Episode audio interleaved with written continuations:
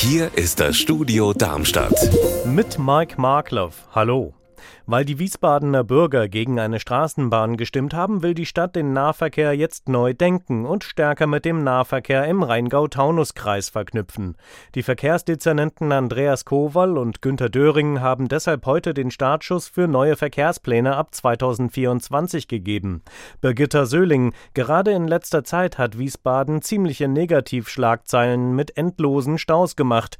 Wie will die Stadt die Misere in den Griff kriegen? Ja, es sind einfach zu viele Autos in der Stadt unterwegs. Die Wiesbadener fahren eine Million Wege am Tag meistens mit dem Auto. Der Nahverkehr muss deshalb attraktiver werden. Die Grundstruktur stammt noch aus den 60er Jahren. Alle Linien führen sternförmig in die Innenstadt. Künftig soll es unter anderem mehr Linien geben, die die Stadtteile ringförmig miteinander verbinden.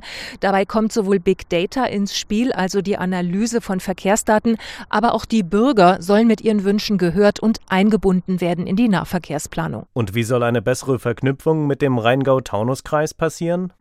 Eine bessere Verknüpfung ist vor allem für Pendler wichtig. Tausende müssen ja zur Arbeit nach Wiesbaden und im Moment ist das sehr mühsam, weil Wiesbaden die Zufahrt durch Pförtnerampeln reguliert. Besser wird's wohl erst, wenn die Ahrtalbahn reaktiviert werden kann. Die Planung dafür läuft ja schon. Das Ziel des Rheingau-Taunus-Kreises ist, dass die Bürger zumindest ihren Zweitwagen abschaffen können und mit dem Nahverkehr dann unterwegs sind.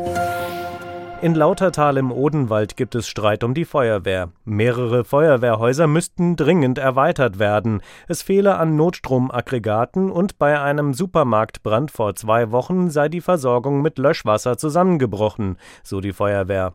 Kritik gibt es an der Gemeindeverwaltung. Anna Vogel, was sagt der Bürgermeister dazu?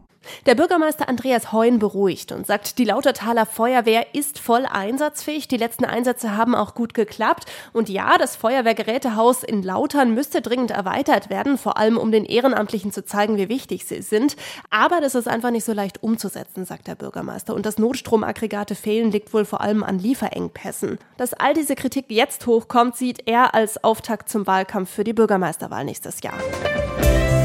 Unser Wetter in Rhein-Main und Südhessen. Durchwachsen geht der Tag zu Ende, bei Werten um 9 Grad in Rödermark-Bulau.